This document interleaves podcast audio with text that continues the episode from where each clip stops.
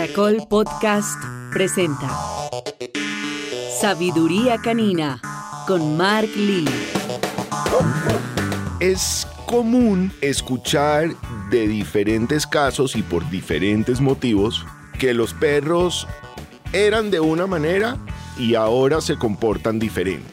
O tenían un comportamiento y ahora están haciendo otra cosa. O mira que mi perro nunca hacía esto y ahora sí. Y dentro de esas preguntas y esos casos existe la interpretación, término de agresividad para todo lo que vemos en las reacciones de nuestros perros cuando no son consentidos. Digamos que a todo le empezamos a llamar agresividad. Y se nos olvida preguntar el porqué de esos cambios. ¿Qué está haciendo que mi perro se porte de esta manera, de un momento a otro? ¿Qué está causando que él en ciertos momentos se torne reactivo, detone un comportamiento diferente y estalle de alguna manera en donde, al final de la historia, lo único que nos está diciendo es que está inconforme con alguna situación. ¿Cuáles podrían ser esas situaciones? Parte de eso es lo que vamos a estar hablando en este episodio nuevo donde mi perro no era agresivo y ahora sí.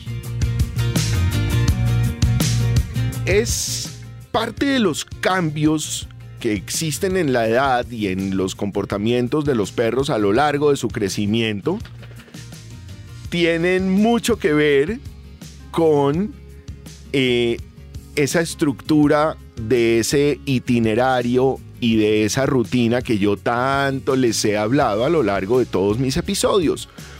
Y no me puedo cansar de hacerlo, hace parte de la manera como yo les enseño a ustedes, hace parte de mi metodología de trabajo, pero sobre todo hace parte de las herramientas que yo quiero darles a ustedes para que eh, todas estas cosas mejoren y ustedes puedan eh, realmente convivir con sus animalitos de compañía de una manera mucho más sana y mucho más especial.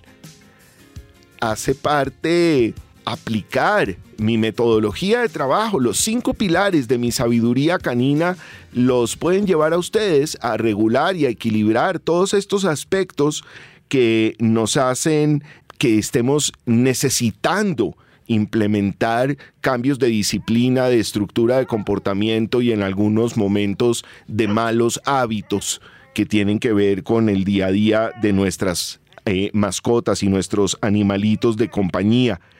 Es por eso que este proceso de aprendizaje y entendimiento de esos cambios no tiene que ver únicamente con la interpretación final, que sería el perro mordió o el perro dañó o el perro destruyó o el perro se hizo o el perro esto o el perro lo otro.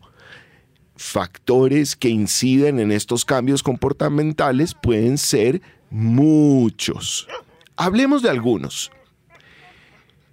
En el caso, por ejemplo, de mascotas pequeñas, hablamos de razas pequeñas o no importa si son o no de raza, pero hablemos de ese tamaño pequeño que está por debajo de los 10 kilos.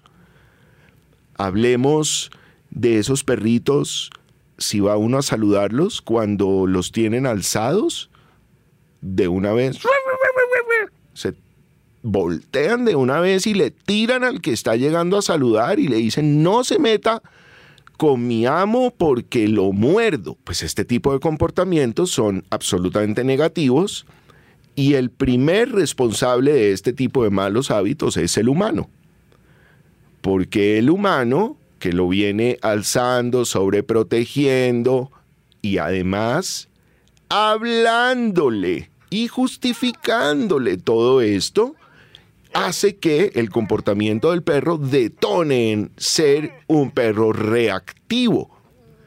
Al volverse un perro reactivo, encontramos que ese hábito, en vez de ser bloqueado y em, rehabilitado por parte de su amo, lo que el amo hace es empezar a alejar al perro de esas circunstancias y de esos escenarios y además le dice, no, no hagas eso, no, pórtate bien, no, quédate quieto. Y el perro, sin entender lo que le están diciendo, lo único que sabe es que cada vez que él se porta de esa manera, le hablan, lo protegen, lo alzan y el perro termina siendo vencedor.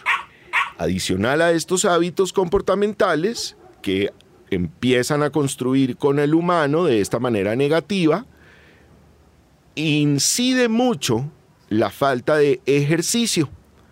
Yo les contaba en algún episodio pasado en el, en el pilar de ejercicio que las rutinas de ejercicio diarias para nuestros perros son indispensables. Jugar y hacer ejercicio no es lo mismo. Ellos necesitan las dos rutinas. Necesitan entender cuándo es juego, cuándo es ejercicio. Cuando tenemos perritos pequeños en casa, creemos que se pueden quedar todo el día tranquilos, que nos acompañan, que los alzamos, que los llevamos y los traemos en nuestros bolsillos, en una cartera o en un maletín, y se nos olvida que el perro necesita ejercicio y disciplina estructurada para después tranquilizarse, regularse emocionalmente y empezar a tener momentos de calma donde no genere acciones reactivas. Eso es muy importante.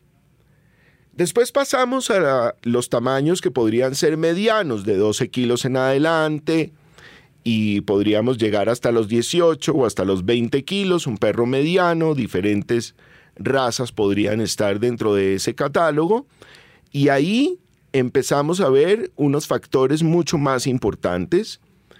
Eh, ya estamos hablando de eh, generar una dinámica mucho más intensa para un perro que es más grande, una dinámica mucho más desgastante físicamente para un perro que es más grande, pero también ese perro más grande necesita disciplina, necesita una estructura, unos límites muy bien implementados, muy bien instaurados, en donde le enseñemos no excederse, porque ya ese perro mediano cuando se vuelve territorial, entonces pues no te va a permitir una relación de pareja estable, no te va a permitir compartir un sofá con una persona para gozar de una película, no te va a permitir compartir un espacio con alguien en el carro porque empieza a volverse demasiado territorial y quiere eh, obstaculizar tus espacios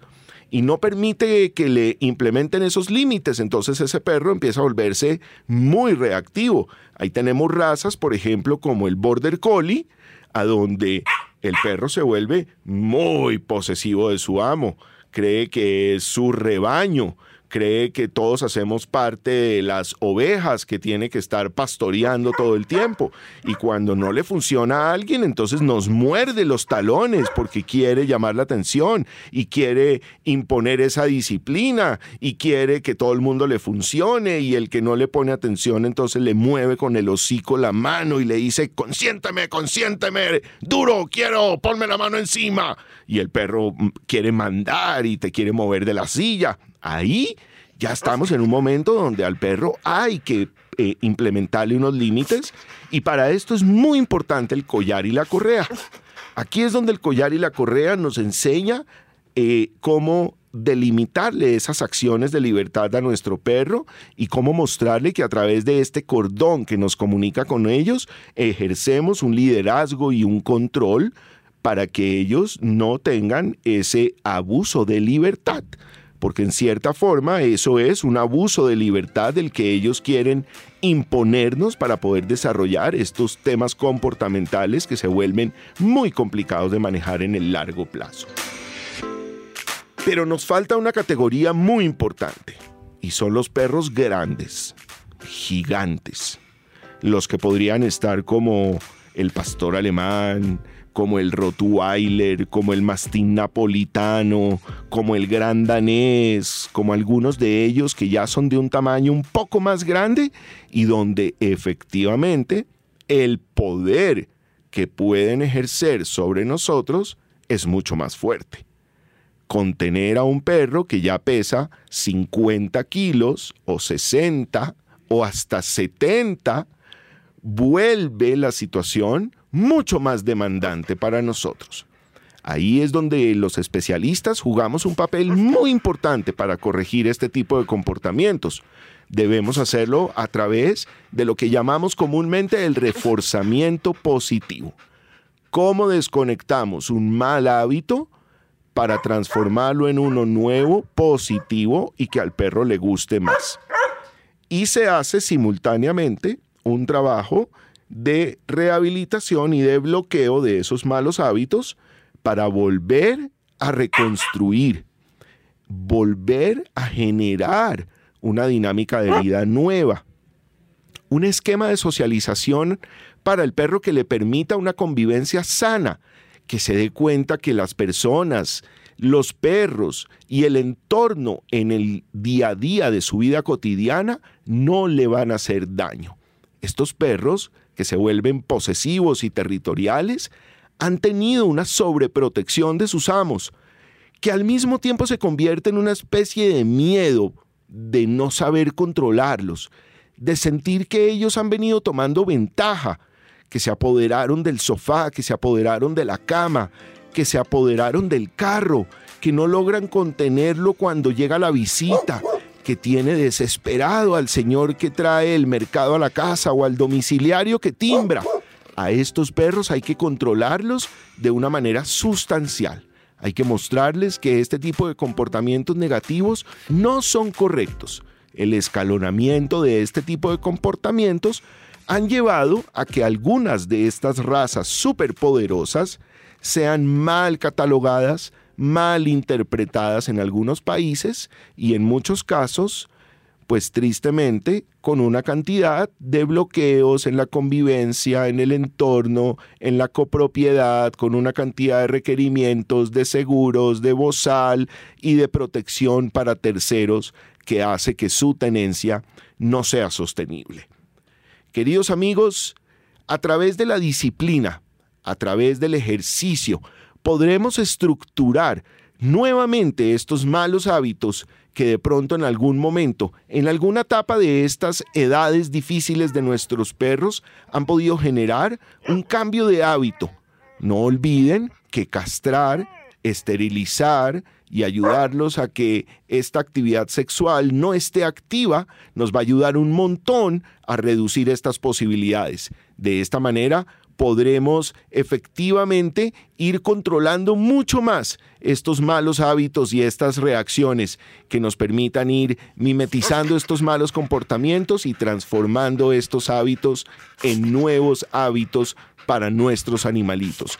Generen confianza, generen empatía, hagan que compartir con sus animalitos sea realmente muy especial para todos ustedes. Ya saben, aquí en Sabiduría Canina, herramientas para ustedes.